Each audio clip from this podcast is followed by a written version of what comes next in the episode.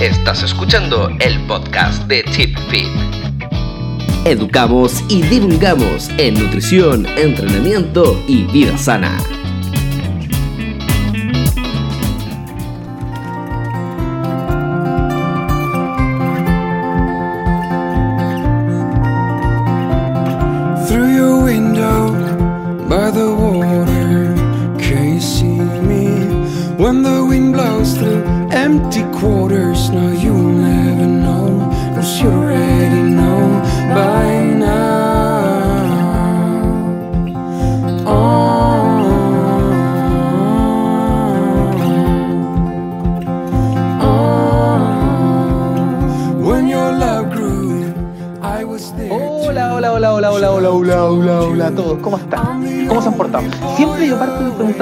Portado, ¿viste? Me preocupo por ustedes. Así es la cosa. Hay que preocuparse. Exacto. Eh, espero que se estén portando bien. Espero que eh, no estén saliendo de la casa. Y los que ya están fuera de cuarentena, estén en, en transición, por favor, no salgan de la casa. Eh, se viene, esperemos que no se venga, pero sí se viene, alrededor de para que estamos con escándalo. Eh, No hay, no hay país que no haya tenido rebote.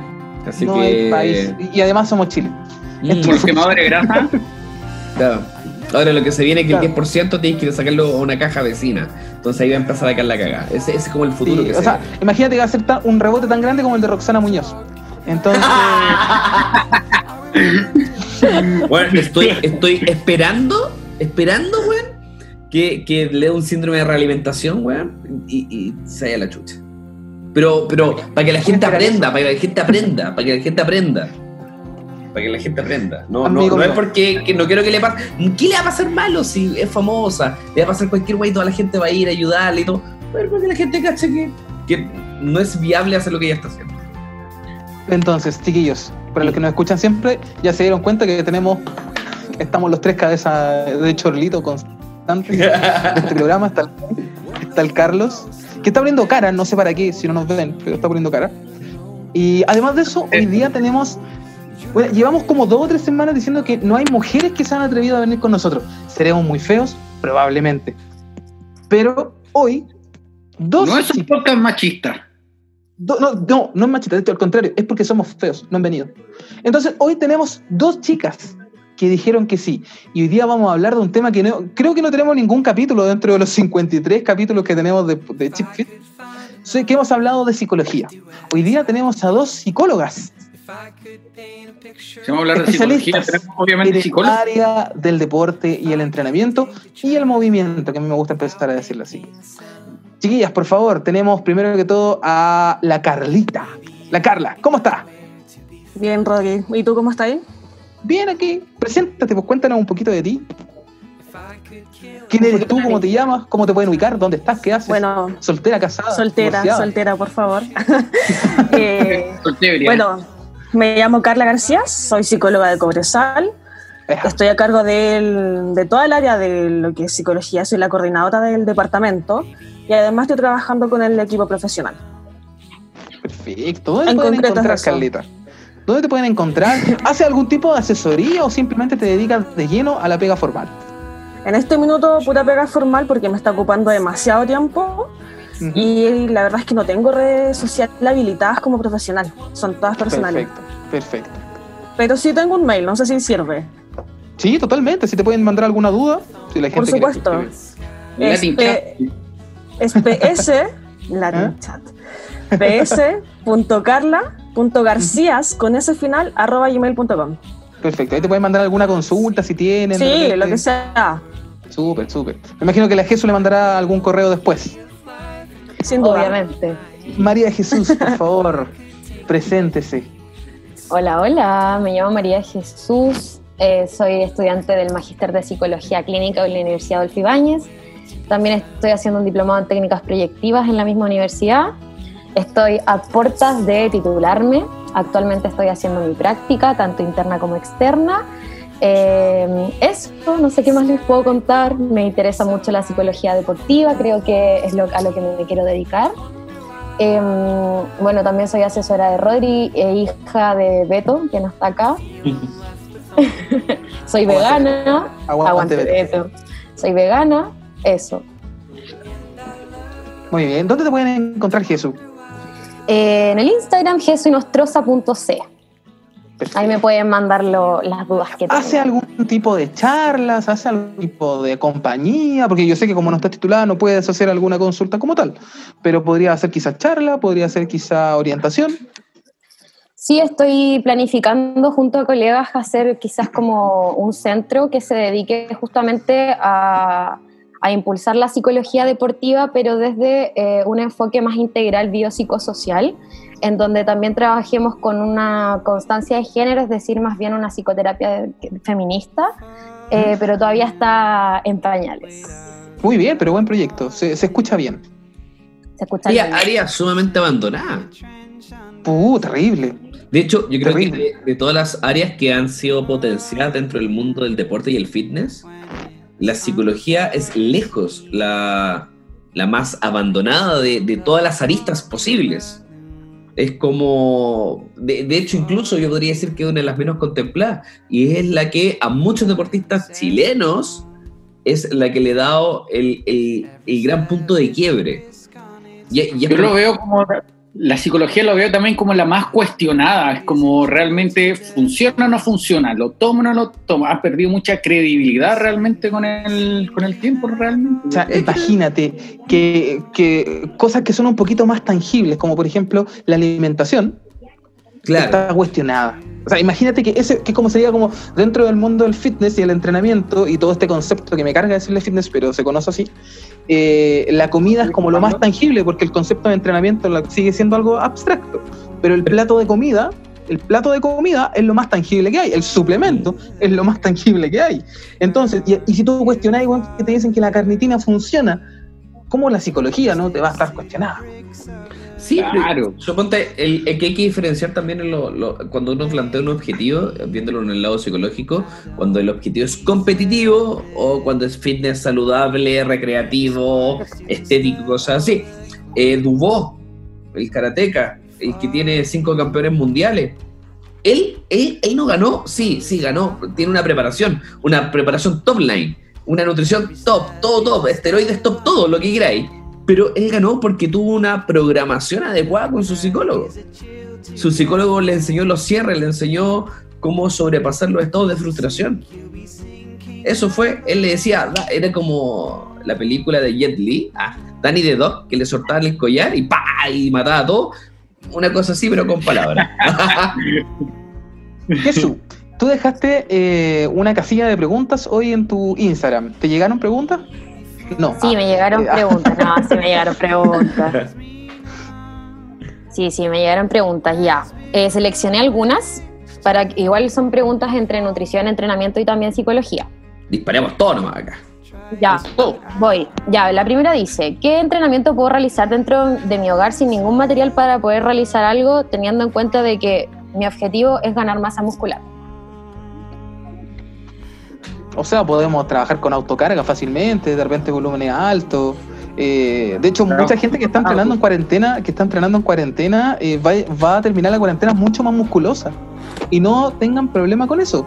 Pueden haber subido mucho de peso, pero ¿de qué subieron? ¿Cachai? La composición corporal es bastante amplia como para decir que subí de peso simplemente por grasa. Yo subí de guata. ¿Qué pasó? ¿Ah? Eso. ¿Carlos? ¿Carlito, papi?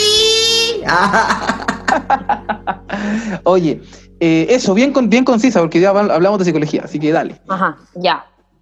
Eh, una para Álvaro. Cuando se entrenan ayunas eh, y no hay como mal, no, y no hay malestar de por medio por esto y solo me tomo un café, ¿hay algún daño silencioso? No. No, A el- sea el- de 21 al ayuno. no, no, no, es que el ayuno, a ver, hay que entender lo que el ayuno es una herramienta, es una herramienta de las 14.000 herramientas que existen, ¿ya? Y todo depende del objetivo. Un objetivo, si va a tener algún daño, algún, o sea, daño, un- estamos hablando de un trastorno patológico, medible, inflamatorio, a corto plazo, ninguno. Ninguno. Ahora, ¿que puede mermar tu objetivo? Sí, lo puede hacer. Y todo depende de cuál sea tu objetivo. Ya, esta pregunta sí la podemos responder entre las dos con la Carla.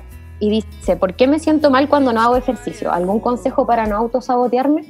Buena pregunta, por favor, expláyense y destruyan todo esto. ¿Puede volver a? Ya, sí. por favor. Destruyan el mundo con esta Dice, pregunta. ¿por qué me siento mal cuando no hago ejercicio? ¿Algún consejo para no autosabotearme? Voy yo, ¿no? Dale, yo Dale. te complemento.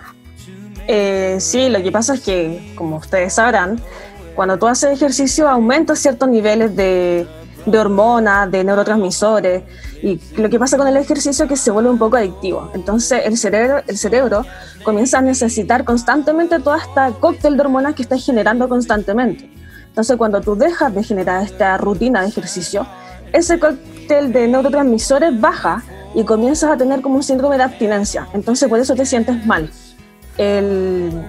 Perdón, perdón, me pareció algo acá. Sí. Entonces, ese es uno de los motivos por los que te vas sintiendo mal, en términos generales. Y la frustración, bueno, eso es, es temazo, podemos hablar mucho rato de la frustración, depende Pero de dale. factores. Dale nomás.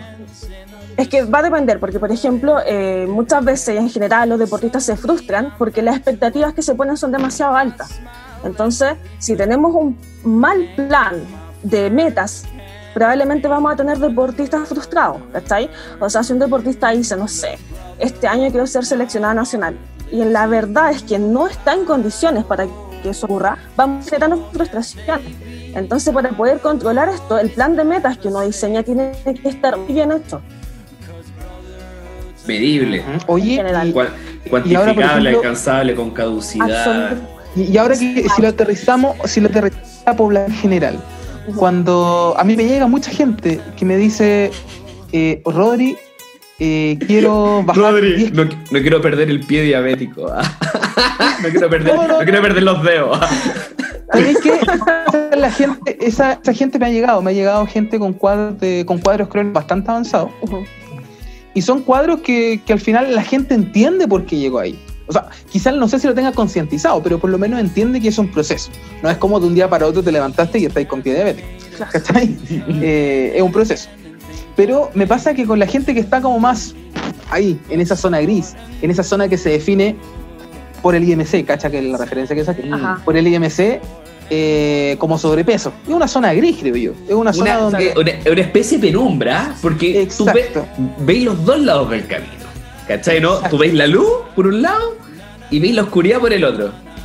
Está ahí, en el equilibrio, claro. te- no sé, po, justo ese día, eh, en el caso de una mujer, está ahí, no sé, con un síndrome premenstrual, por ejemplo, estás con aumento de retención de líquidos, Claro. estás más sensible, subiste dos kilos porque puede pasar. no Etapa, sé, le- etapa luteinizante.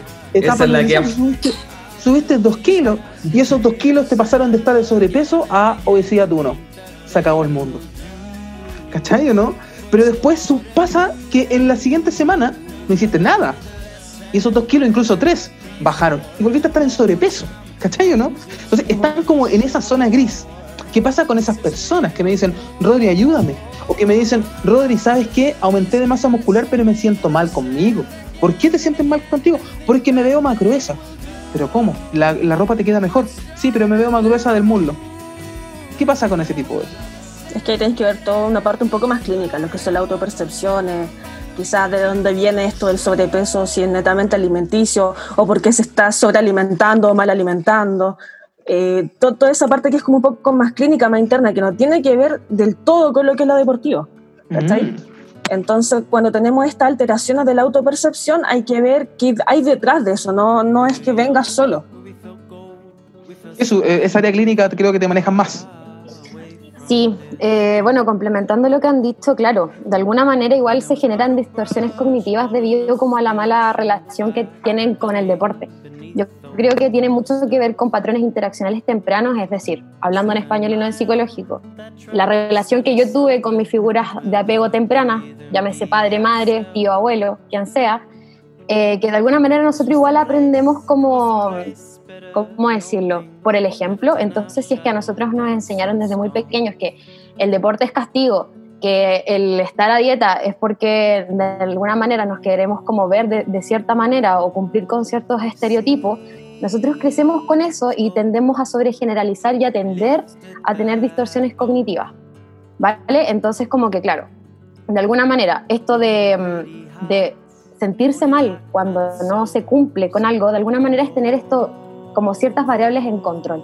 Por eso también existen los trastornos alimenticios, porque claro, al final los trastornos alimenticios se condicen con una, con una condición de mantener el control con algo que yo puedo controlar como la comida. Lo mismo pasa con el deporte, entonces al final eh, eh, esta cosa como de autosabotearse es un poco de... Es un poco como erra- errado. Me explico como que de alguna manera este autosabotaje no es sano, porque tengo ya de partida como una mala relación por todo lo que tengo como este background detrás. Oye, ojalá no, ojalá no adelantarme, no sé, yo creo que es parte del autosabotearse, pero no sé si me, además me estoy adelantando otra pregunta, de que suele pasar de que, ejemplo directo, literal, lo de decir, cuando las mujeres están entrenando, por ejemplo, me pasa, y ya- yo creo que a Rodrigo y a Álvaro le pasa lo mismo cuando asesoran a alguien, les llega el periodo de su menstruación, no sé, le llega su periodo, y pasa que se, eh, se comportan de una forma diferente, o sea, se sienten mal y en una semana realmente no entrenan o no hacen lo, lo que tienen que hacer realmente. Entonces, ¿qué es lo que pasa? Ya dejan de entrenar una semana, la próxima semana empiezan a, a- vuelven a entrenar y claramente en una semana no vas a perder realmente significativamente tu rendimiento, pero psicológicamente, mentalmente te, te encuentras más debilitado. ¿Por qué será eso realmente? ¿Por qué crees que será eso? ¿Tendrá algo más hormonal en nivel de la cabeza? Porque también a hombres le pasa eso, que por ejemplo por niveles laborales muy altos dejan de entrenar una semana, vuelven la otra semana y se sienten aún más débiles mentalmente sabiendo de que significativamente no pierden rendimiento en una semana. Así, así tan significativamente. ¿Qué creen que podría ser eso a ustedes cuatro? Uno lo piensa en distintos puntos de vista. Es que la mujer es cíclica. Carla. Nosotras somos cíclicas, tenemos periodos cíclicos hormonales. Entonces, que haya fluctuaciones es esperable. Y tenemos que considerar también que la persona no es ajeno al deportista. Entonces, todo lo que pase en, en en alguien como persona tiene influencia directa en lo que pasa contigo como deportista. Y eso también lo vemos en el profesionalismo o en los más chicos. O sea, si yo tengo problemas en la casa, si algo está pasando internamente, eso también lo vas a ver reflejado en cómo actúa y en cómo se comporta dentro del entrenamiento o dentro del partido mismo. Por eso es súper importante entender que la persona va de la mano con el deportista, no podemos separarlo. Claro, porque uno ve como una, una disminución, claro, mental se podría decir en este caso. Pues, y claro, si uno los problemas también los lleva directamente a la cancha, también se ve influenciado, pero ¿de qué manera también eso tendrá una explicación directa? Es porque, oh, porque la mayoría dicen, ¿por qué esto me pasa a mí? ¿O por qué si no quiero que me pase? ¿De qué manera eso se podría trabajar de alguna manera o es un proceso natural nomás que hay No, que pues dejar? sin duda se puede trabajar, pero siempre tenéis que ver el caso a caso. No todo significa las cosas de la misma manera. Entonces lo que para uno es terrible, para otro no lo es. Entonces si no vemos el caso a caso, si nos olvidamos de la empatía, si, no, si entendemos a la persona como una máquina de rendimiento, ahí estamos cometiendo el error, porque no podemos olvidarnos de que esa persona es un ser humano que siente, piensa y que percibe. De hecho, Entonces, para poder complementar todo eso, tienes que entenderlo como un todo. Sí, de hecho, gran parte de las mediciones, o sea, gran parte de las mediciones del rendimiento no se correlacionan con un estado de ánimo. Una persona eh, puede estar sintiéndose muy la raja, top en todo ámbito de, de cosas, y su rendimiento puede estar bajo. Y tú no lo puedes correlacionar con otra cosa. Una persona que esté muy estresada puede estar chapoteando en cortisol. Y tú dices que el cortisol tiene relación con la insulina, con, lo- con la testosterona, testosterona libre, con estos neuromarcadores a nivel muscular y todo. Sabes que ahí va a estar el problema. Si controlamos el cortisol, va a rendir mejor. Oh, y pasó. Pero ¿qué pasa si esa persona no está rindiendo y tú mides todo y no existe una correlación con eso? Eso te- pasa- me pasaba con un futbolista, que yo creo que a ti también te puede haber pasado, que a mí me decían, es que estoy frenado. Juan, ¿qué es eso? No, es que estoy, hoy día estoy frenado y tú me dis todo. Y el weón te decís, weón, ¿qué, qué weón es estar frenado? Porque hoy día estoy frenado. Y, y- y- y realmente estaba frenado, no rendía bien, no llegaba, se cansaba, se choreaba todo, pero su monte de casa, familia, todo lo que tú quieras, estaba funcionando bien. Y, y los marcadores eran todos buenos. El weón estaba frenado. po. Qué brígido. Pero, por ejemplo, hay un, hay un tema que hoy día se está empezando a estudiar dentro del movimiento, más que del entrenamiento, del movimiento, y que en algún punto se ha visto, que es el estado de flow. Cómo nosotros podemos Flow. tratar de inducir el estado de flow en una persona que empieza a realizar constantemente entrenamiento, dígase deportista o dígase de alto rendimiento o de bajo rendimiento. El bajo rendimiento es una persona como nosotros que entrenamos para el día a día, ¿cachai? ¿Cómo una persona de alto rendimiento puede empezar a manejar esas entradas en estado de flow y cómo la persona que de bajo rendimiento, como digo, que es una persona que entrena para el día a día, eh, puede empezar a aprender quizá a manejar o a entrar en ciertos estados cognitivos que pueden ayudar a mejorar esa sensación del entrenamiento. ¿Qué es eso? el flow, el estado ¿Qué de es? flow es, es como un estado de bienestar, pero un, un estado de bienestar máximo. De hecho, se da muchas veces eh, justo cuando están en un periodo importante de la competición, competición misma, ¿cachai? Con otro rival, y se da un estado como de despersonalización, ¿cachai? Entonces, ¿qué es lo que pasa? Que hay ejecuciones perfectas que tú no te das cuenta de lo que estás haciendo, terminas de hacerlo y ahí recién eres consciente de lo que hiciste. Ahí estamos hablando de un estado de flow. Pero para llegar al estado de flow tienen que haber muchos factores que estén conjugados para que esto ocurra. Autoconfianza, tener los niveles controlados de lo que es atención, concentración, cómo manejo mi foco, qué es lo que pasa conmigo, cómo manejo este triángulo de atención, perdón, de pensamiento, emoción, conducta. O sea, es un, es un control de, de ti como persona para que esto pueda ocurrir, lo que es el flow. Y muchas veces el deportista cuando vive el flow no se da cuenta que le vivió hasta que, hasta que pasa. Y después de que pasa se da cuenta de lo que ocurrió recién y se desconectan un poco del partido. Entonces, que es importante que sepan qué es lo que es el flow. No todos lo llegan a, a sentir. Solo a algunos les pasa esto de, de estar concretamente en el estado de flow. Pero, por Yo- ejemplo, eso yo lo se viví. puede reconocer. Sí, es que es bacán, Sí. es muy bacán. Sí. Yo- Sí. Yo No sé llegué si a ese eso, punto. Yo, yo creo que llegué una vez, cuando corrí en montaña, una vez encontré el ritmo perfecto. Juan, no era ni muy muy ni tan tan. Juan, era bueno, un ritmo que yo decía, loco, si me mantengo así voy a estar toda, voy a hacer Forrest Gump, voy a cruzar Chile y toda la vida. y, toda la vida. y no va a parar, y listo, se acabó. Juan, ahí está la weón. No, Es sí, como cuando, uno me- corre los sueños. Ah, era una wea así. A mí me ha pasado, a mí me ha pasado cuando jugaba fútbol, cuando jugaba fútbol, eh, en mi, mi adolescencia, adultez temprana, eh, en algún punto cuando entrenaba, y no sé, pues teníamos estos típicos ejercicios porque yo jugaba al arco, eh, donde teníais que lanzar y aprender a volar, tenías que concentrarte tanto en el balón, el obstáculo, la caída, pararte, eh, y que en un momento empezaba a entrar en flow, y era tan adictivo o tan adictivo esa sensación de bienestar que tú no te dabas cuenta cuando terminaba el entrenamiento y tú ya querías volver a entrenar, siendo que tu cuerpo no estaba dando más, porque estás destrozado de cansado, pero tú seguías y seguías y seguías, porque e- esa sensación es muy bacán. Es placentera. Así que, bueno, eh, otra pregunta, Jesús. Viste, cacha que llevamos dos preguntas. Igual yo por ahí tengo otras preguntas que podría hacer, que son interesantes, que también me ha tocado también en, la, en mi vida deportiva. Buena.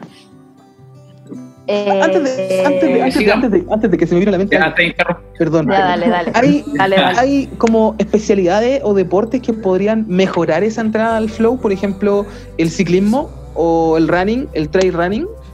¿Podría ser por un tema de ciclicidad? Sí, lo que pasa es que tienes que pensar que los deportes colectivos los factores son múltiples. Entonces, los estímulos a los que estás respondiendo eh, van a no van a depender solo de ti.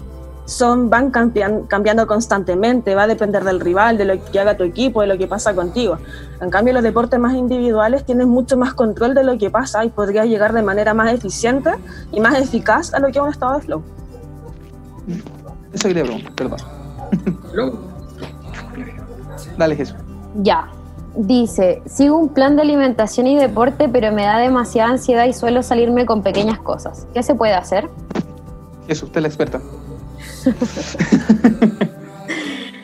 Eh, bueno, yo creo que voy a hablar en términos generales y quizás no tan psicológicos, pero el consejo que en realidad siempre doy, como en este sentido, es que al final respetemos también los siglos de uno. Como que siento de que si todos tenemos objetivos para personas normales y comunes como nosotros, que en el fondo hacemos deporte y, en general seguimos pautas para estar más sanos o quizás seguir un, algo más estético, pero no para fines tan competitivos, eh, y de alguna manera como que el respetarse eh, a uno mismo creo que también es, un, es parte como de esto, del proceso.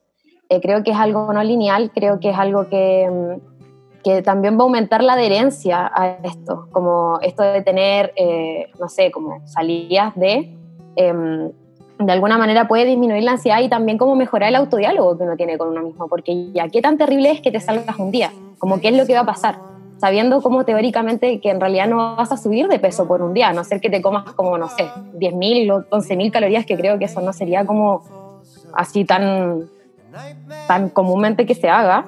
Em, y lo mismo con el deporte, creo que si no entrenamos un día porque estamos cansados no significa que vamos a, a tirar para atrás. No sé si me explico. Entonces yo creo que de alguna manera como el, el, otorgarnos a nosotros mismos como estos mini descansos y el poder salirnos, eh, creo que es óptimo. Sí, sí, sí, sí. Ahora, ¿esto tendrá que ver con la propuesta de metas?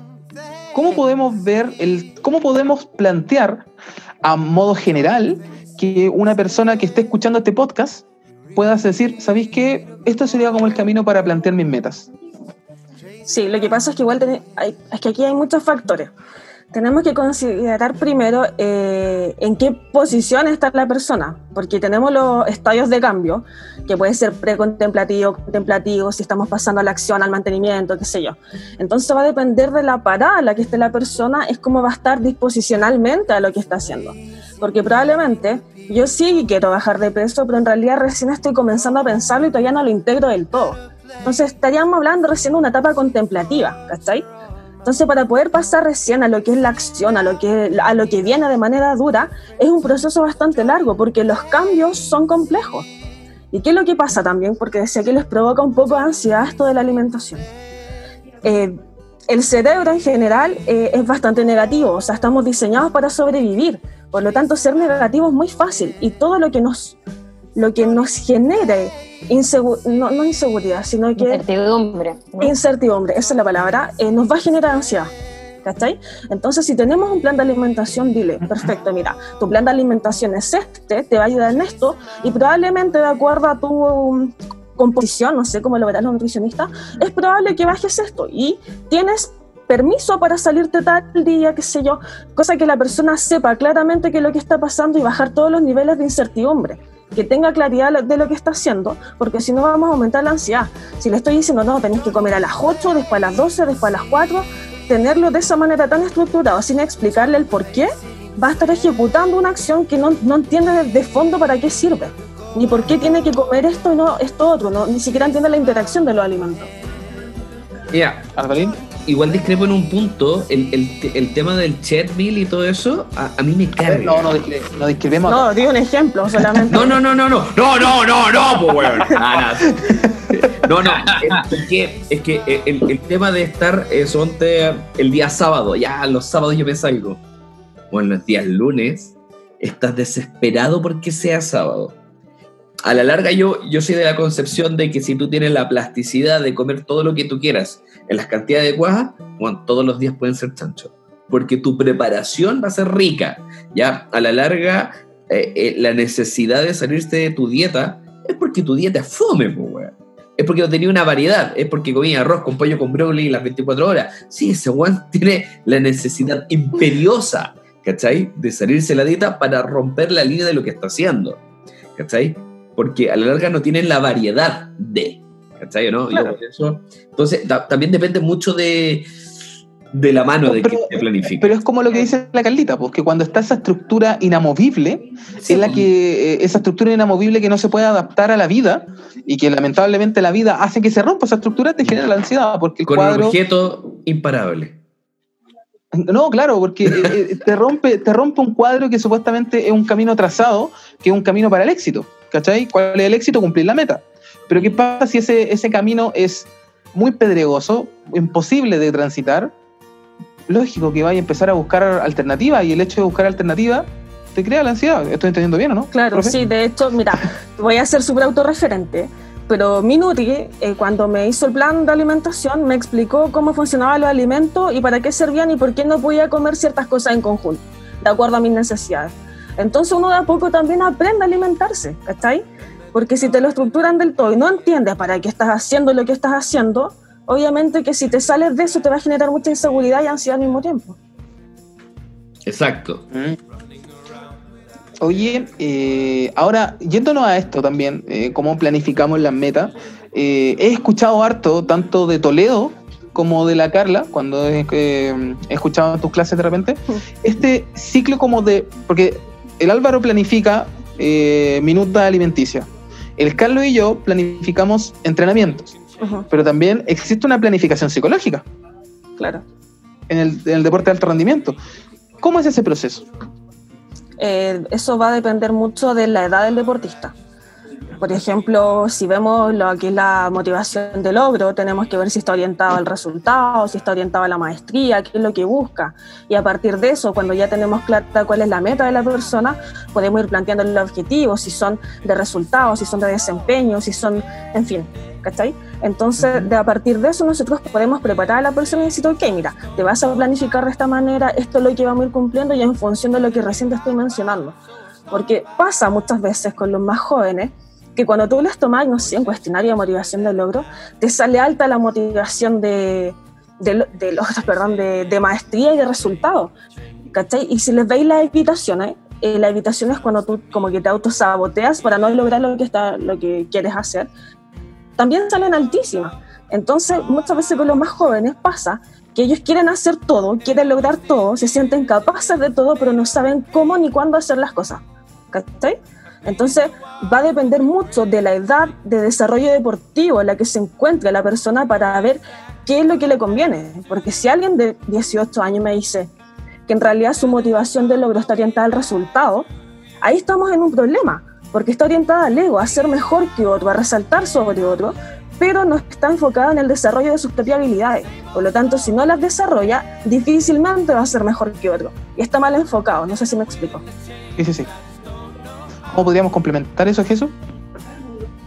Eh, o sea, yo te puedo hablar un poco como de, de cómo se plantea los objetivos psicoterapéuticos en la clínica, eh, más allá del, del deporte. Pero claro, al final es, es mucho lo que dice la Carla, como de que al final tú trabajáis mediante el, el principio de individuación con el paciente. Como que al final tú tomas al paciente en las primeras sesiones y ves como qué es lo que requiere el motivo consulta con el cual llega y de alguna manera como que tú vas co-construyendo junto con él en el proceso eh, los objetivos los cuales queremos trabajar y es un poco se extrapola de lo que decía Carla. Eh, y estos objetivos tienen que ser al final como realistas y, y, con, y como concordantes con lo que él quiere lograr. ¿Me explico? Sí, sí, sí. Ahora, por ejemplo, en el caso de. Estamos. Esto es una persona normal, después hablemos de una persona más competitiva. Hablemos de una persona normal que tiene un día, eh, no sé, yo normalmente, eh, una persona de cinco días normalmente tiene, tiene tres días que son más altos en intensidad. Claro. estoy dando un común. Eh, esos tres días, en cuanto como a la, a la disposición psicológica, me imagino que claramente va a ser distinto. O sea, yo mismo cuando me toca un día de entrenamiento más latero, como que digo, ya, como que me tengo que motivar, de que lo tengo que hacer. Y cuando me toca un día así como, oh, qué entretenido, quiero puro hacerlo. En mi caso son los sábados, yo me, me autoplanifico para dejarme los sábados los entrenamientos más entretenidos. Eh, claro, ¿cómo el proceso psicológico está relacionado con esto? Eh, ¿Lo puedo planificar? ¿Puedo decir, este es el día que más me cuesta? ¿Cuál sería como una buena forma de afrontarlo? No sé. Eh, ¿Quieres partir tú? Dale, yo te complemento. Es que va a depender de cada persona, ¿cachai? Porque a lo mejor lo que es entretenido para ti, para mí es súper fome. De hecho, a mí me cuesta mucho lo que es el gimnasio. Yo los fierros lo encuentro aburridísimo, ¿cachai? A mí me gusta lo que es el deporte en sí, lo que es la interacción con otros. Quizás juguemos voleibol, básquetbol, ¿cachai? Y no me doy cuenta que me estoy ejercitando, lo estoy pasando súper bien. Pero en realidad, por ejemplo, algo que me cuesta muchísimo y que me lo cuestione mucho como psicóloga es correr. O sea, lo encuentro difícil es tan monótono, estáis todo el rato ahí, empezáis a sentirte quemado, cansado, los pensamientos se empiezan a, a viciar. Lo encuentro súper difícil, ¿cachai? O sea, para mí que no me gusta. Pero a lo mejor a otro le fascina y puede ser el día más entretenido. Y si tengo que hacer cardio, bueno, tengo que buscar la forma. Y la única mejor forma que quizás pueda hacer cardio de esa manera es planteándome pequeños objetivos. No sé, quizás de aquí a los 500 metros eh, voy a pensar tal cosa y voy a hacer tal cosa y me voy a demorar tanto.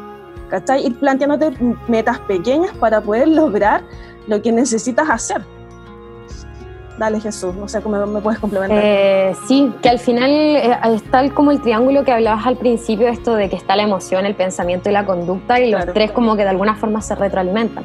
Entonces, claro, pensemos, yo también autorreferente, en general el Rodri me tiene una planificación de seis días.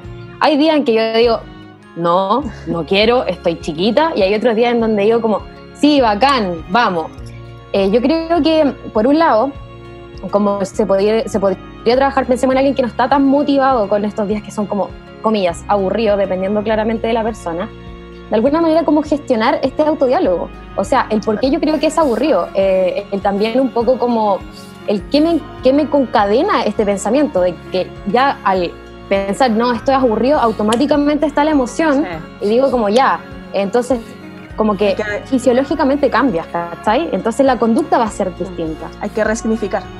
Exacto, hay que resignificar. Y de alguna manera el aumentar también el sentido de autoeficacia, es decir, que yo soy buena, o el sentido de agencia con el medio, es decir, que yo soy buena con lo que estoy haciendo, de alguna manera me va a retroalimentar nuevamente eh, para poder sentir la motivación de hacerlo. Y es lo que decíamos delante. Claro, y es lo que decíamos delante. O sea, el cerebro es tremendamente negativo, ¿cachai? Está diseñado para sobrevivir. Entonces, ah, ir a correr, qué fome. O sea, mejor me quedo en la casa viendo Netflix, ¿cachai? Y el cerebro te va a empujar a eso.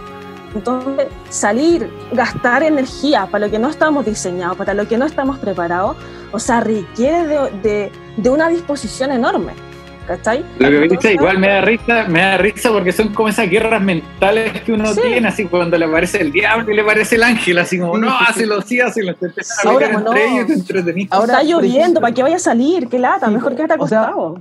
Puede pasar también en el caso de una persona que, una misma persona que estamos en un proceso, en un principio le costaba mucho entrenar, pero a medida que su capacidad física fue aumentando, su disposición también puede ir cambiando, ¿cierto? Absolutamente, porque vas alcanzando objetivos. Y, Y te das cuenta que de autoeficacia. Exacto, porque te das cuenta que eres capaz de hacer ciertas cosas que antes no eras consciente de ellas. Por lo tanto, eh, este es como un llamado a creer en el proceso. Sí, pero yo siempre, siempre digo, y de hecho cuando hacía clase lo mencionaba mucho, de que el primer entrenamiento tiene que tratar de, de ser lo más suave y entretenido posible, porque si los vaya a matar y los vaya a quemar, olvídate, no vuelve, no vuelve. ¿Cachai? O sea, si lo dejáis todo los días, al otro día despierta mal, olvídate, esa, esa persona no va a volver contigo. Tienes que buscar la forma de que lo pase bien. Así es, buscar la versatilidad, la el es. dinamismo del entrenamiento. Exacto. Y de la comida también, po. Porque volvemos al tema. o sea, por ejemplo, eh, el Álvaro eh, tiene este, este de poner mix verdes, que lo encuentro bacán. ¿Cachai? Porque te dice, no te dice cómete la lechuga. No, te dice mix verdes. Y mientras mayor color tenga el plato, mejor. ¿Cachai? La variedad está el eh, gusto. En la variedad está el gusto. O sea, si no te- eso lo encuentro entretenido. Como, como el profesional del área, no el influencer, el profesional del área, Por logra eh, logra este esta como pero de- este entretenimiento pero creo yo que para entenderlo o para hacerlo además de estudiarlo tienes que haberlo por lo menos probado. No sé en, muy, muy autorreferente las planificaciones de entrenamiento tengo una yo tengo una ley que dice yo no voy a prescribir ningún entrenamiento que yo no pueda hacer siempre he dicho eso desde que salí de la universidad yo no voy a prescribir ningún ejercicio que yo no pueda hacer. Hay algunas que se me escapan, no voy a decir quién, tengo dos que se me escapan. ¿Podría hacer un handstanding?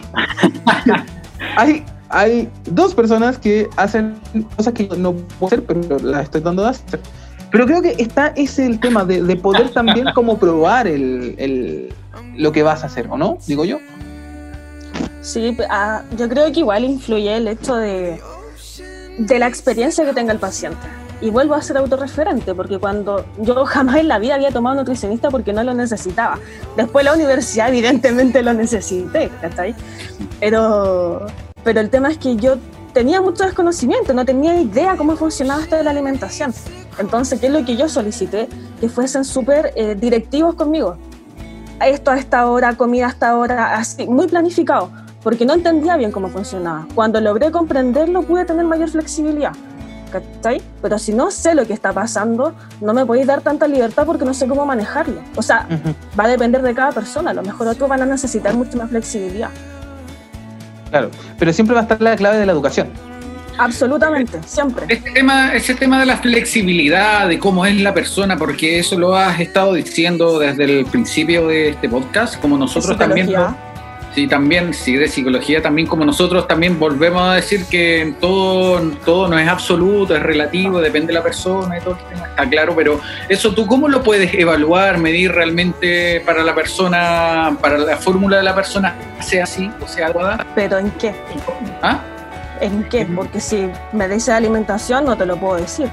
¿cachai? Porque Claro. si te llega un paciente te va a decir, mira, sabes que en realidad quiero bajar porcentaje de grasa, pero jamás en mi vida he hecho algo, tienes que ver cómo entrar con la persona, cómo hacer el enganche. Y y el también- ejercicio. Y lo otro también, sa- saber aterrizar el objetivo. Absolutamente. Hay gente que, que no tiene, que no sabe su objetivo, no, no, no sabe dónde está y no sabe dónde quiere llegar. Y, y eso es un problema pero enorme. La gente me dice, es que yo quiero definir. Y digo, pero defíneme. ¿Tú qué, qué es eso? ¿Cuál es tu concepto? Cuando dices, oh, es que quiero marcarme. ¿Qué es eso? Es bajar el Agarra un lápiz, te rayáis y te marcáis, no sé. Ahora, es como, entonces es que tengo que bajar el porcentaje de grasa. Y yo le digo, wow, Peter Languila no tiene grasa. ¿Querés ser como Peter Languila? No, weón, ¿cachai o no? Entonces, e- existe un problema de, de comprender también algunos objetivos. Yo creo que de, de- de- en la psicología y todo eso pasa lo mismo, que gente dice, sí, es que me baja la ansiedad y me pasan todas estas cosas. A, mí me lo dicen harto. Y le digo, ¿sabes qué? Lo que a ti te, pasa no es que tú necesitas una, dieta para bajar la ansiedad. A ti te está dando hambre. Pero tienes el concepto de que si querís comer algo, te rayaron tanto de repente que siempre lo justificáis como ansiedad. Y sorry, Claro. Con lo que estáis comiendo, o sea, con esos ayunos y, cosas así, como hay de dieta y cosas, vos te estáis cagando de hambre, pues. Entonces no podéis decir que después de, bueno, 20 horas sin comer, te está dando ansiedad por comer. Te está dando la necesidad imperiosa de comer. Eh, es que por eso mismo se como co-construye al final los objetivos con el paciente, ya sea el profesional que sea. Eh, de alguna manera nosotras igual como psicólogas tenemos la responsabilidad de poner palabras muchas veces en lo que está difuso, ya sea tanto eh, en términos en consulta clínica, ya sea tanto, me imagino, con Carla en, en lo que ella se dedica. Entonces, de alguna manera, nosotros le otorgamos el lenguaje al paciente. Y me imagino que ustedes también lo hacen, como que, claro, no sé, me quiero definir la cuestión, ya, pero ¿qué es para ti definir? De alguna manera le devolvemos la pelota para que ellos nos digan, no sé, eh, no, definirme es como ya, que se me marquen las primeras cuatro calugas. O no sé, quiero mejorar deportivamente, ya, pero ¿qué es mejorar deportivamente? Eh, no sé, hacer una flexión. Vale, pero nosotros tenemos el lenguaje técnico para poder justamente decirle como, mira, yo creo que lo que tú tienes que hacer es esto, o creo que podríamos trabajarlo por acá, porque al final como que el nombre teórico se llama de esta manera y lo podemos conceptualizar de esta manera. Entonces al final como que bajamos la teoría para justamente trabajar de tú a tú. Y eso es lo que genera adherencia. Sí. Estoy muy de acuerdo. De hecho, pasa mucho en deporte igual, que te dicen cosas o conceptos que son súper usados y que en realidad no entienden del todo de qué se trata. Entonces ahí también tienes que bajar los conceptos, entender cómo ellos entienden el concepto y poder resignificar y ordenar lo que está pasando. Va a pasar lo mismo lo que quizás es nutrición o con lo que hace Rodrigo, que es la planificación deportiva. Claro, claro. Jesús, ¿más preguntas? Le hemos dado buenas las preguntas, está bueno, está entretenido. Sí, eh, ¿hasta qué punto es saludable exigirse físicamente? Uh, qué buena. Acá Qué yo creo que podemos participar todos porque creo que es una pregunta que se puede responder de todas las disciplinas. Sí, totalmente, totalmente. Pero es que nosotros hemos hablado en la vida de esto, por eso queremos escuchar la parte psicológica. Porque claro, lo vamos a responder, ¿cierto, cabros? No, no. ¡Eh! Pero, pero démosle con la psicología. Eh, ¿Hasta qué punto está ese... ¿Llego al burnout o qué? Claro, Ok. dale Carla. Es que va a depender mucho de la competencia, ¿cachai? O sea, de, de si la persona es aficionado, si es recreativo, si está en un nivel competitivo, eh, hasta dónde llegamos, porque si pensamos en deporte competitivo, en realidad el concepto de deporte se entiende como algo sano y el deporte competitivo no es sano. Entonces, siempre está el límite, siempre se está sobreexigiendo. Entonces, tenemos que ver también ahí el, qué, es lo- qué es lo que busca conceptualmente. Mm, sí. Claro. Sí, concuerdo harto sobre eso, pero por ejemplo en personas que quizás no, no son competitivos y hacemos actividad física todos los días, porque sea un nivel más pequeño, eh, de alguna manera como que igual pensé harto en es- esta pregunta porque creo que uno al hacer deporte, y también vuelvo a la autorreferencia, uno suele pasar un umbral, como de ya no puedo, en verdad, como que estoy hasta, mm, entonces ya no puedo, no puedo, no puedo, y lo pasáis y decís, ok, sí pude, ¿cachai? Sí pude. Hay un, hay un concepto que la escuela gringa lo define, la escuela gringa de entrenamiento, que es como la filosofía de la, de la última repetición. Es como one, o sea, la mentalidad, mentality, one more rep mentality. La mentalidad de la última, de una repetición más. Eso, quería apro- aportar. claro, sí, pero al final como que de alguna manera igual tenemos que tener bien conceptualizado y conocernos lo suficiente a nosotros mismos para ver qué es lo saludable para nosotros. O sea, si estáis cachando que en verdad estáis como en un burnout, en donde ya tu cuerpo te dice, ya vale, si puedes, pero tu mente en verdad ya no, en verdad igual hay que respetar ese proceso. Podemos gestionar el autodiálogo posterior, sí, vale, ¿por qué me pasó esto? ¿Por qué llegué a este punto? ¿Cuáles son los estímulos que me causan esto y esto?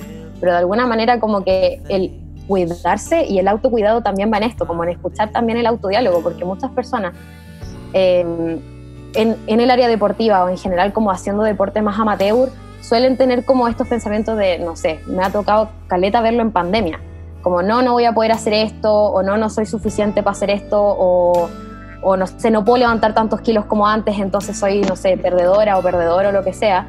Entonces, de alguna manera, como el identificar cuándo vienen estos pensamientos, también como que puede ayudar a, a también aumentar el rendimiento deportivo, pero siempre desde el autocuidado. Sí, además tienes que ver si la persona es autoexigente solo en el deporte o en la vida en general. Entonces, si estáis hablando de algo más general, es porque hay algo más pesado detrás. Exacto. Igual hay sí, gente siempre- que la raya. Es que por eso Sí. tenéis que ver por qué son tan autoexigentes. Y si nos empezamos a ir para atrás y para atrás en la psicología, vamos a llegar a patrones de, de apego, a patrones de crianza. Y nos empezamos a extender un poco más allá de lo que es la clínica. Hay que partir entendiendo que esa persona fue el espermatozoide que ganó. Entonces, de ahí para adelante ya se cree, weón, en la raja. Ah, No, pero es muy, es muy verdad lo que dice la Carla, como que al final el, el ver o la pega que tenemos los psicólogos clínicos, el ver como que la, la autoexigencia en el deporte es solamente un síntoma. Claro. Muchas veces suele haber como un background mucho más pesado por detrás y claro, justamente tiene que ver con esto de los patrones interaccionales tempranos, de que, Sí. no sé, pues tuviste un pecho malo y como que, eh, bueno, decirlo, esto como Sí. que, ya, sí, se entiende, se entiende. Pero Pecho bueno, claro, pecho malo. pecho bueno, pecho malo, sí. Eh, entonces, claro, tuviste un pecho malo y como que tú retraliaste y te fuiste a la parte más de culpabilidad y como que tenés hartos sentimientos de culpa y así se van formando como tus esquemas cognitivos y hay como muchas cosas que vienen detrás y por eso se va gatillando como esta triada de conducta, sentimiento o Claro. emoción y pensamiento. Eh, Nos falta ese, esa persona que entrena y se enoja entrenando, solo. Y se Pero enoja. también es descarga, pero también es descarga. El Sí. ejercicio suele ser descarga como libidinal o energética, por así decirlo en términos más psicoanalíticos. Entonces está bien que te enojes, como que muchas, muchas personas que están reprimidas emocionalmente suelen descargarse en, en no sé, po, en haciendo yoga o no sé si han cachado, hay gente que se pone a llorar levantando pesas. Y no es por dolor físico, sino que es porque llegaste a un punto tan brígido que descargáis esa energía. ¿No tiene nada que ver con el picado que juega la pelota? Yo soy muy bueno de, de gritar. No, no tiene nada que ver con el picado, no tiene nada que ver con el picado que juega la pelota que se enoja. Sí, obvio que sí, porque Sí, al final po. como que descargáis en un, en un objeto, por ejemplo, te enojaste con tu mamá eh, tal día, te enojaste con tu polola, estás enojado con el cabro chico. Eh, ¿Qué venís? Como que al final como que te guardáis esa emoción y de alguna manera la trasladas y transferencias esa agresividad hacia un otro, hacia, hacia cualquier otra cosa, ya sea objeto, ya sea persona, ya sea eh, gritarle a la tele, ya sea cualquier cosa. De repente no será frustración Puede ser. Puede ser. o es otra cosa ya directamente va implica una evaluación o, o, o un anamnesis de la persona. Es que siempre tienes que ver el origen del porqué de lo que ocurre, porque las variables pueden ser muchas y esta palabra que siempre se hacen hasta memes con lo que es psicología, todo depende, Depende, todo depende. siempre depende. Yo creo que en todos los ámbitos todo No, igual la- las variables de rendimiento eh, de, de una performance física tiene miles de aristas. O sea, ya sí, puede ser psicológica o puede ser que no comiste, que dormiste bien, dormiste mal, que entrenaste. Eh, a mí me pasa que veo muchas planificaciones de entrenamiento de, de buenos que no tienen ni puta idea de cómo planificar. Y lo único que están haciendo es cansar a la persona. Claro. Eso. Es como eh, suben de peso de manera lineal, ¿cachai? Tienen proceso de recuperación. Eh, dale al vicious Scott, weón, todos los días y a cada rato, weón. Entonces, Claro. ¿qué onda? ¿Cachai? ¿Dónde O sea, está el equilibrio? Exacto, no hay un equilibrio en la distribución de las cargas. Y, y para peor de eso, metámosle mito de lo que tenéis que comer, metámosle miedo de lo que tenéis que comer, eh, métele también una imagen, una percepción que tenéis que cumplir en base a una sociedad, etcétera. Claro. O sea, yo me imagino que, no sé, pues, por ejemplo, en el entrenamiento hay equilibrios que uno tiene que buscar en las planificaciones. ¿Cachai? Estéticamente, funcionalmente, eh, todo. Saludmente. Eh, hay equilibrios que hay que buscar. Por ejemplo, hay que buscar el equilibrio a nivel de patrones motores. Eh, empuje con tracción.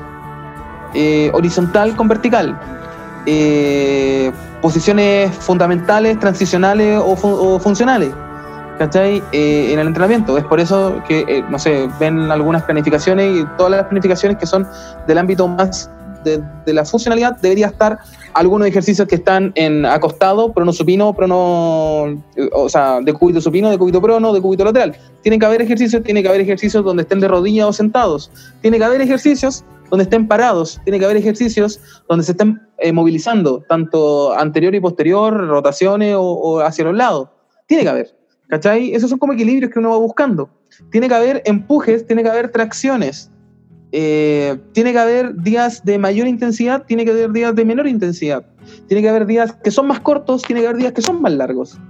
¿Cachai? Eso en el entrenamiento, por lo menos. Tiene, hay días de descanso, hay días de alta.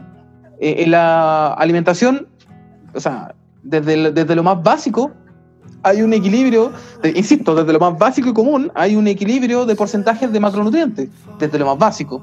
Después de eso, cómo lo interpretáis, ya otra cosa, ¿cachai? Entre los macro y los micronutrientes. Ahora, a nivel psicológico, me imagino que tiene que haber un equilibrio. Sí, muchas veces cuando yo planifico lo hago en función del entrenamiento. Por ejemplo, normalmente en fútbol, que es lo que yo más fuerte me dedico, eh, se trabaja como una campana de Gauss, por así decirlo. Partimos el día del 1 un poco más liviano, se va subiendo en intensidad, miércoles día partido, ¿cachai? Se baja jueves, viernes más relajado porque el sábado es la competencia. Entonces la forma que tengo de trabajar yo es una campana de Gauss inversa. Si el día del lunes, el, el día de menor carga física, eh, para mí es el día de mayor carga psicológica. ¿Cachai? Entonces así trato de equilibrar lo que pasa mentalmente con lo físico. Porque imagínate hiciera yo una sesión, una charla el día partido. Olvídate, nadie me pesca. ¿Cachai? Nadie entendería nada de lo que estamos diciendo. Entonces las cargas yo personalmente trato de planificarlas en función de la planificación física. Mm, O sea que ahí encontramos un equilibrio. Claro, A eso quería llegar adelante con la pregunta. ¿Otra pregunta, Jesús? Ya voy. Eh, ah, dice que como deshidratación y performance en rendimiento deportivo endurance. Para Carlos Javier Deportes. Carlos Chacón Deportes. Dígame, dígame. Ya la Dice- preguntaron, po. Sí, po. No, pero dice eh, deshidratación y performance en rendimiento deportivo endurance. Eh, es muy amplio, en verdad. Muy amplio. En verdad, porque en deshidratación, habitualmente yo creo de que aparte de, los efectos de fatiga que tú tienes en la endurance, el efecto de deshidratación del estrés también es un efecto muy, pero muy complejo a nivel psicológico, lo que siempre me lo han representado. Es como, yo creo que es una presión, yo creo una presión como más fuerte que tiene en el momento donde uno está en una competición o quiere lograr algún desafío, porque actualmente todos los eh, carreras que se dan o, competencias, primero parten por un desafío. Primero veo si hago 5, veo si hago 10, veo, veo si hago 21, pero el tema es que más allá de la fatiga combaten con la deshidratación y, es- un momento desesperante. No solamente a los que gente que hacen diurance, sino también los que hacen deporte.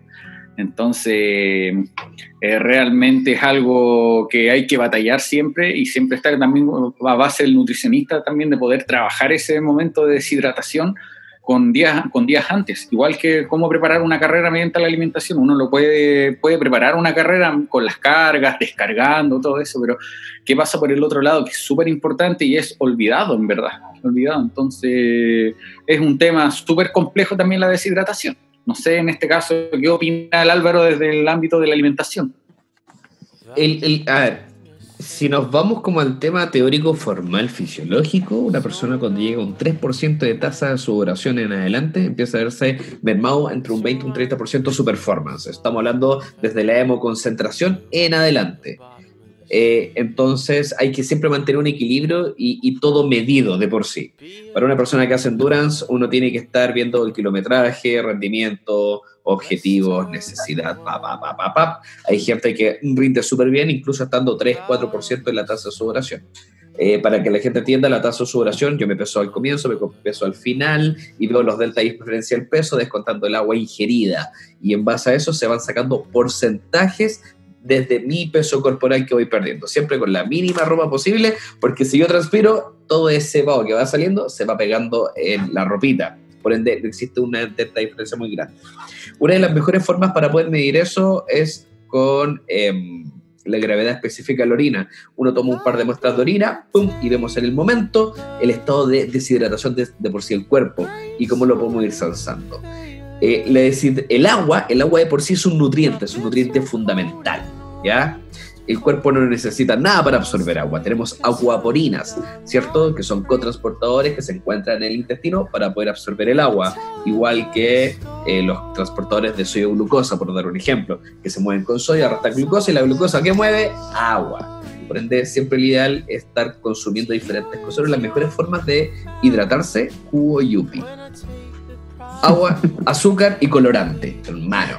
Espectacular esa weá. En este, en este caso, en esos estados, cuando este- cae como la sed, la deshidratación, según el deportista y todo eso, Sed es 1% de deshidratación. Tú si ya tienes sed, estás cercano al 1% de deshidratación. Una persona de 70 kilos aproximadamente ha perdido 700 gramos en transpiración y en sudor. Escaleta, weón. Claro, pero a, a nivel psicológico, así como uno debería tratar eso, porque uno como coach, así que uno le dice... No, pero es que imagínate ya en el 3%, en el 5% ya estáis viendo elefantes rosados, weón. Con el, 5%, Claro. con el 7% tú ya puedes empezar a entrar en un estado de colapso. Por eso, Muy pero el difícil 5% era eso. empezáis a ver. a Crystal- ver. Coverage, en lo de Sur, cuando iba ganando, iba primera, después le empezaron a pasar todo y ese empezó a hundir, hundir, hundir, hundir, hundir. La tuvieron que sacar de abajo del agua a la Crystal Coverage, que hace nada, eh, agua abierta. ¿Y por qué? Por una deshidratación exacerbada. Corta. ¿Cachai? Un- a- hay que entender algo, todo esto en la cabeza, ¿ya? Y, y lo que tú tengas en mente, ¿cachai? A Eh, eso voy, eso un, quería llegar. depor- un deportista puede estar cagado de sed, puede estar lesionado. Va a seguir jugando igual. Bueno, yo jugaba, yo en educación física, yo jugaba rugby por la selección de la universidad y jugaba con un tubillo guinzado y con la nariz fracturada. Esta nariz respingada de Kevin Bacon que pueden ver, eh, no, no me la hice de nacimiento. Me la hice a punta pata de rodillazo. ¿Cachai, no? Hoy día mismo tenemos el ejemplo. Hoy día mismo tenemos el ejemplo. Alexis, eh, Alexis Sánchez en el partido del Inter, Mm. eh, en el minuto 61 entró desde la banca, que lo estaba leyendo. Eh, se lesionó. El Inter había acabado los, los cambios. Hace, mira, pero mira todos estos factores que voy a decir. Hace una semana, el Inter le compró el pase al Manchester. Era del Manchester, ¿cierto? Sí, el Manchester. Eh, no, perdón, al Arsenal. Al por el Arsenal. Le compró el pase. Siendo que A Cobresal. antes de la pandemia, antes de la pandemia, eh, lo tenían sepultado en Europa. Lo habían tirado para China o para Estados Unidos con Beckham. Ese era el, el- el destino de Alexis. Alexis post pandemia empezó a romperla. Se, se motivó, empezó a volver a tener el rendimiento que tenía, probablemente asociado también a una seguidilla de lesiones que tuvo. Hoy día se volvió a lesionar. El equipo que le prestó ropa, es decir, lo compró y le dio toda la fe, el espaldarazo, vos dale. Lo lesionó, estaban listos para la semifinal de la Europa League. Sin cambios disponibles. Los weón lesionado, sigo jugando. Eso, bueno, es cabeza. Huevos, ¿Qué- po. Pero ahora, ¿Qué lesión tendrá? Puede ser un desgarro del isquio, probablemente. ¿Cachai? Bueno, es la un dolor sí. tremendo. la selección del Mundial de la Sub-17, el mítico Mundial donde salió Alexis Sánchez, salió Gary Medel y todo ello, son puro corazón. Toseli son puro corazón. ¿Cachai? Y ellos pueden estar, pero bueno, hasta las bolas mal y van a seguir jugando y dando el 110 todo el rato. Bueno, ¿Cachai el no? desgarro de Gary Medel en el Mundial, po. El desgarro de Gary Medel en el Mundial. Weón, El clásico. desgarro y se mandaba un sprint y te dicen, weón, quédate quieto. Mandaba un sprint post salto, caída, o, o sea, un landing de más de 35 grados en la rodilla, weón. Bueno, Eh, por paso era, un era un milímetro, por paso era un milímetro, iba creciendo esa weón. Y con un- un- una tapada de tape asquerosa. Flight, weón. No, fue wey, sin embalaje esa weón. así. Weón total. Estaban encintando el chancho. Hasta un Juan de Turboten sentaba mejor, po, weón. Es- Eso psicológicamente, ¿cómo se explica, chiquillo? Los dos casos. O sea, estamos hablando de los tres, Cristel, eh, Alexio hoy día y Gary eh, en el Mundial. Alexis en la Copa América, ¿se acuerdan cómo terminó con el tobillo? Claro, hoy mal, maldito Argentina. ¿Quién va? ¿Quién va? O- Tú, o tú, Eduardo Dale, dale, dale, dale. O- o Eduardo Vargas. La cámara, quiero ver eso. Claro, o Edu- la cámara. o Eduardo Vargas en el tema de que en ningún equipo rinde, eh, menos Low, pero en- en la- cuando juega por la selección, te hace goles, po, No es de mi gusto, para nada, pero Juan hace goles. ¿Cachai? ¿Cómo se explican esos fenómenos? que a lo mejor si hace goles ahí es porque se siente en un estado de confort. Se siente bien, le gusta el equipo, hay, es- vemos otros factores, ¿cachai? Que son el liderazgo, la cohesión de equipo, cómo interactúa el grupo, ¿cachai? Entonces tenemos que ver cómo, cómo perciben, cómo interactúan, cómo significan todo. Y también vemos actualmente eh, menos resistencia de parte de los jóvenes, pero eh, tiene relación con la cultura también que estamos presentando hoy en día, que es de la inmediatez, que es de la comodidad, ¿cachai? Antes no, porque si pensáis, no sé, nuestros viejos, quizás nosotros mismos, quizás nos costó un poco más poder salir a flote y entendemos lo que es el esfuerzo y lo que es darle, ¿cachai? Aunque estés cansado, va igual. Pero la, la generación que es joven ahora ha tenido todo quizá de una forma un poco más, más expedita, es todo más rápido, es todo más fácil, es todo inmediato. Entonces les cuesta un poco más poder entender esta, este concepto de esfuerzo. No, no lo atribuyo solamente a conceptos deportivos, sino a algo más generacional, algo un poco más cultural. Mm. Sí, totalmente de acuerdo. Al final, lo único que podría agregar a eso es como que eh, por el cual nosotros nos motivamos, como que puede ser intrínseco, extrínseco, y de alguna manera, claro, lo- el- se ha visto que lo- en los deportes, como más bien de grupo, al final igual está la motivación externa que se retroalimenta con la interna. Al final, como esto de si yo soy leal y juego bien, también es una retribución para mí. Que lo quiere sea de las motivaciones de logro, sea la Exacto. maestría o sea el resultado, ¿cachai? Porque por la- a lo mejor tenemos deportistas o futbolistas normalmente que siguen haciendo fútbol porque tienen la idea errónea que van a ser millonarios. ¿Cachai? Entonces llegan a un punto, llegan al profesionalismo, están ganando 400 lucas, porque eso es lo que les pagan cuando llegan. Y ellos juran que después de un año, dos años van a ganar millones, y no es así, la realidad del fútbol chileno no es así. Entonces llegan a, este, a, este- a uno de los pasos de la pirámide de desarrollo, bajan los niveles de alerta y comienzan a relajarse, suben los niveles de oxitocina, estamos mucho más cómodos y no le ponemos huevo. ¿Cachai? Y después viene otro y nos pone la pata encima, porque está con el estado de alerta más activo y tiene mucho más claro su plan de meta. ¿Cachai? Pero también es rico, pero también es rico llegar a un momento y bajar un poco la revolución, pero para después volver a tenerla, ¿o no? Por supuesto, porque si llegáis a un estado de a un estado de la pirámide de tu desarrollo, claro, también alcanza a masticarlo un poco, pero que no te quedes pegado masticándolo, porque si no va a venir otro y te va a ganar, porque es así. Esto es muy rápido, es muy dinámico, si tú no ya no le pusiste, si no avanzaste, viene otro y te ganó el puesto. Y el puesto está en competencia todo el rato. Entonces tiene la idea errónea, claro, llegué a un plantel profesional, estoy cómodo, creen que van a ganar Lucas, cuando la verdad es que de los que ganan Lucas son súper pocos. ¿cachai? Y la carrera deportiva en el futbolista Es al menos es muy corta. Estamos hablando de 10 años en promedio. No, y ahí, claro, podéis ganar muchos millones. ¿Y después qué? No, ¿Después y lo qué? otro que, que tenéis que tener claro es que el futbolista es profesional. A ti no te están pagando por ser bonito ni pasarla No, bien. po. A ti te pagan o por meter goles, por evitarlo, por una contención. Es su pega. ¿Cachai? Entonces, eh, acá hay que saber mezclar ambas cosas, e igual que todos los trabajadores. Todos los trabajadores cumplimos una meta. Seas independiente o no, tú cumples una meta. Ahora, que a ti te guste tu trabajo, weón, la raja. Pero tienes que hacer tu pega, pues, weón. Es como decir eh, un médico, ah, no, qué paja hoy día. Puta, y encima se me murieron todos hoy día. Hermano, weón, hiciste bien tu pega. Estés feliz o no, no puedes esperar que tus pacientes Sí. se mueran. ¿Cachai? Pasa exactamente lo mismo con un deportista. ¿Cuál es el problema de- del, del deportista? Que nosotros tenemos objetivos graduales, ¿cierto? Y, y objetivos que no son tan tajantes.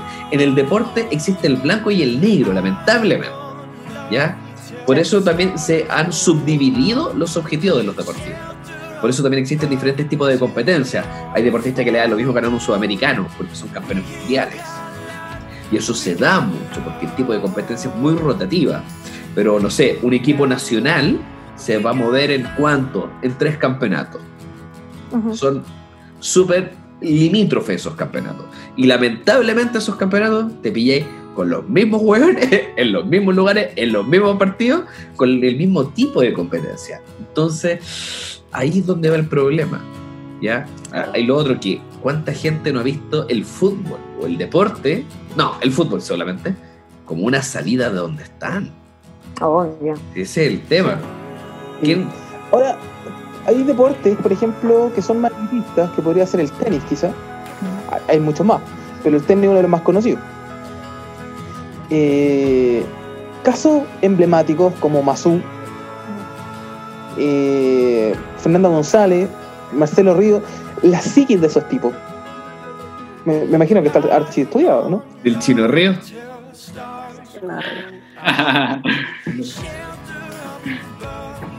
Pero no sé, yo vuelvo a lo mismo, es una cuestión más generacional. O sea, ¿qué pasa con ellos, cachai? ¿Por qué le ponían tanto y ahora en verdad no, no, no, no está ocurriendo? ¿Cachai? Entonces es uno de los desafíos que también hay hoy día en el deporte. O sea, cómo generamos que, que quieran más, que se activen, que, que generen esta planificación. ¿Cachai? No, porque no le están poniendo, llegan a, a un, a, una- a un momento en su desarrollo que se sienten cómodos, conformes y listos. Y piensan que de ahí va a seguir todo igual. Planito, cómodo, confortable, seguro. De Cuando no es hecho, así. de hecho, el tema, suponte, eh, el chino Río na- creció en la, en la etapa del pato Cornejo. Tenía una meta, tenía un ídolo. Claro. Mazú y González del chino Río. ¿Cachai? Y, y así es como se va haciendo. De hecho, eh, yo, yo, yo soy profe de educación física. Yo cuando trabajé en colegio, en el Santiago College, de ahí era el Chino Río. Y, y me, me- me acuerdo que dijeron, el profesor que formó el Chino Río sigue formando tenistas para el colegio. Y salió Budnik, que es un niñito que está ahora top en las juveniles, y fue alumno mío cuando él estaba en tercero básico, segundo básico. Y el cabro, pero, bueno, desordenado y... ¡Ah! ¿Por qué no estamos los 80 para pegarle un palo a ese weón? pero no se podía. Y, y te juro, yo decía, oye, el cabro desordenado, dijo, pero es que me dijeron, no lo he visto jugando tenis este weón. Donde pone el ojo, pone la bala. Y, y claramente digo así. Pero lamentablemente la formación de un deportista es súper amplia, por ende van a existir, como la vida es muy corta de cada deportista de manera profesional, visible, como lo podemos ver, es tan corta, pero su formación es tan larga que lamentablemente eh, se, se generan estos vacíos generacionales de algunos deportistas, porque en Chile no está la cultura. Veamos a Argentina. Argentina, uno tras otro, uno tras otro. Desde Sí. que empezaron a ganar los Pumas, han salido cuántas generaciones de rugbyistas. Y a ellos les da lo mismo, porque tienen esa. Algo que yo admiro del argentino, aparte que un sobrado. Es que se apasionan tanto con lo que hacen que llegan a ser, ¡pum!, muy arriba. ¿Cachai? Que es la creencia que tienen, pues, ¿cachai? Porque ellos se sienten mejor, se sienten superior, ¿cachai? Y se autoconvencen de ello. ¡Y lo son! ¿ah? y lo son, que También es lo peor. porque si lo, lo piensan, pues, ¿cachai? Porque si agarramos a todos estos cabros y los metemos en la cabeza que son los mejores que pueden, ¿por qué no? ¿Cachai? Vidal. Pero es un tema de creencia. Vidal. Eh, Vidal Sí, pues sí. se cree el cuento, brígido. Y bueno, hoy día, fuera de la cancha, cuestionable por todos lados. Pero en la cancha, bueno, acuático. Hace su pega bien, pues nomás. Eso es lo importante. Es lo mismo que tú, en la oficina haces bien tu pega, eres intachable, pero afuera te puedes desordenar, pues. Pero así tu pega bien. ¿Qué, te, qué estás queriendo decir? Estoy dando un, un ejemplo real, No, perdón. no, no, no, no, ¿qué estás queriendo decir? No, y lamentablemente te- tenemos la otra cara de la moneda, sobre todo lo que pasa en Estados Unidos. ¿Cachai o no? Que el deporte se ha vuelto casi algo. Un bien mercantil, un bien mercantil. Sí, no, no. Y, y muy estructurado. Se, se perdió el disfrutar ser parte de, de algo. O sea, eh, hace no mucho se destapó la olla con la Federación de Gimnasia y los abusos sexuales eh, a gimnastas durante Sí. años. De un el, el médico de la Federación de Gimnasia, para que tengan cl- algo claro, era un compadre que trabajaba para el COI haciendo clases. Era un weón erudito en gimnasia lo que él hacía era novedoso y después cacharon toda esta cuestión de abuso sexual y todo eso.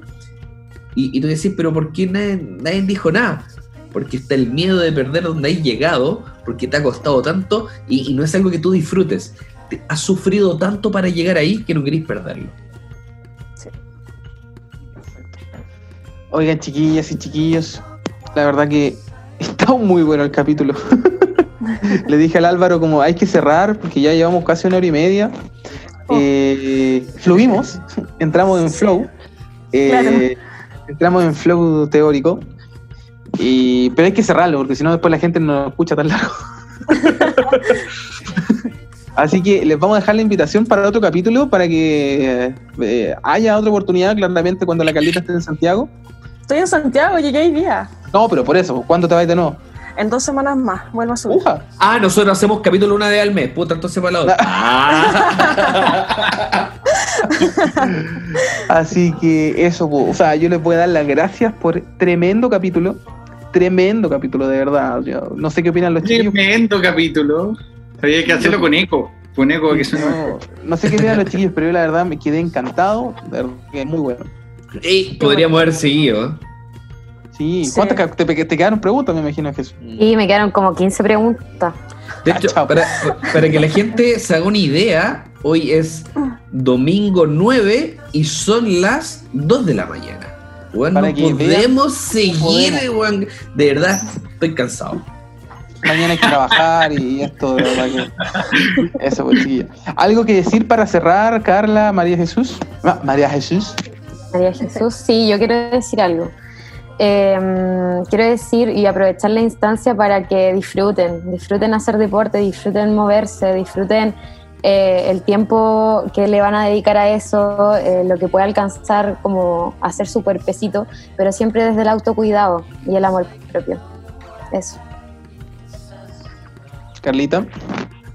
Eh, también, o sea, uno tiene que buscar qué es lo que le gusta hacer. Y desde ahí generar disfrute. O sea, al final uno no va a ser deportista de alto rendimiento. Tiene que tratar de hacerlo por el goce, por pasarlo bien y por, por disfrutar, por estar en salud, que es lo que busca el deporte en general. Eso mismo. Muy bien. Carlitos, ¿algo que, había- eh, que agregar? Que si van a tomar alguna, algún entrenamiento o algo así, principalmente que lo disfruten, como lo dice el Álvaro. No tienen por qué tomar alguna dieta, minuta, programa de alimentación si es que no les gusta, porque después el famoso, como lo llaman, efecto rebote o algo así, donde van a Oh, tener la necesidad de, de- de desprenderse de lo que le están diciendo, hagan algo que les guste. Como Rodrigo hace Ah. su cuna y le gusta. ¿Cómo? ¿Cómo? No. ¿Tengo qué? Como, todo la- como tú le haces pedazos a tus alumnas. Así. Ah, claro, claro. Sigo viva. Sí, exactamente, pero además porque les gusta, hagan algo que les guste, eso directamente. Entonces eso. Eh, Alvarín, Eh, no sé, weón. No sé Pero qué es. Bueno, no sé, se, se me apagó el cerebro, weón. Pero eso. Estoy, feliz, estoy feliz porque mañana lunes se acaba la cuarentena. Muy bien, chicos. Y por fin vamos a salir a hacer cosas como cortarnos el pelo. Eso. O sea, ya no te voy a poder autocortar el pelo ahora. No, No. pues la barbarita se lo cortaba. Weón, me pelé. La Lupe. porque no, esa weá no fue, esa fue corte, fue como un control Z, deshacer así. ¡tá! Listo, sacó la weá. Nada más. Fue como me choneó, ya después te arregló. No, no, y ahí yo me di cuenta que, que la weá crece igual que los niños, ¿cachai? las guaguas que le crecen por parte, weón, igual. Weón, qué mierda mi pelo, weón. Lo poco que tengo y la weá crece dispareja. Weón. Como te No como te pelo adelante, tú, tú tuviste que peinar las cejas para atrás. ¿no? Así. Esa- no, no, si, weón, si tampoco tengo cejas, entonces, weón, si soy, yo soy como una especie de. de, De Gremlin. Eh, Sí, weón, como Gollum. ¿Hay Gollum? Gollum. Gollum. Gollum. El precioso. Sí. Como que no tiene ceja, no tiene pelo, Me weón. mordí la lengua. Me mordí la lengua. Y habla de nutrición. Muy bien, chicos. Que estén muy bien. Nos encontramos en un próximo capítulo. Eh, Nos vemos otro domingo, chiquillos. Hasta luego. Chao.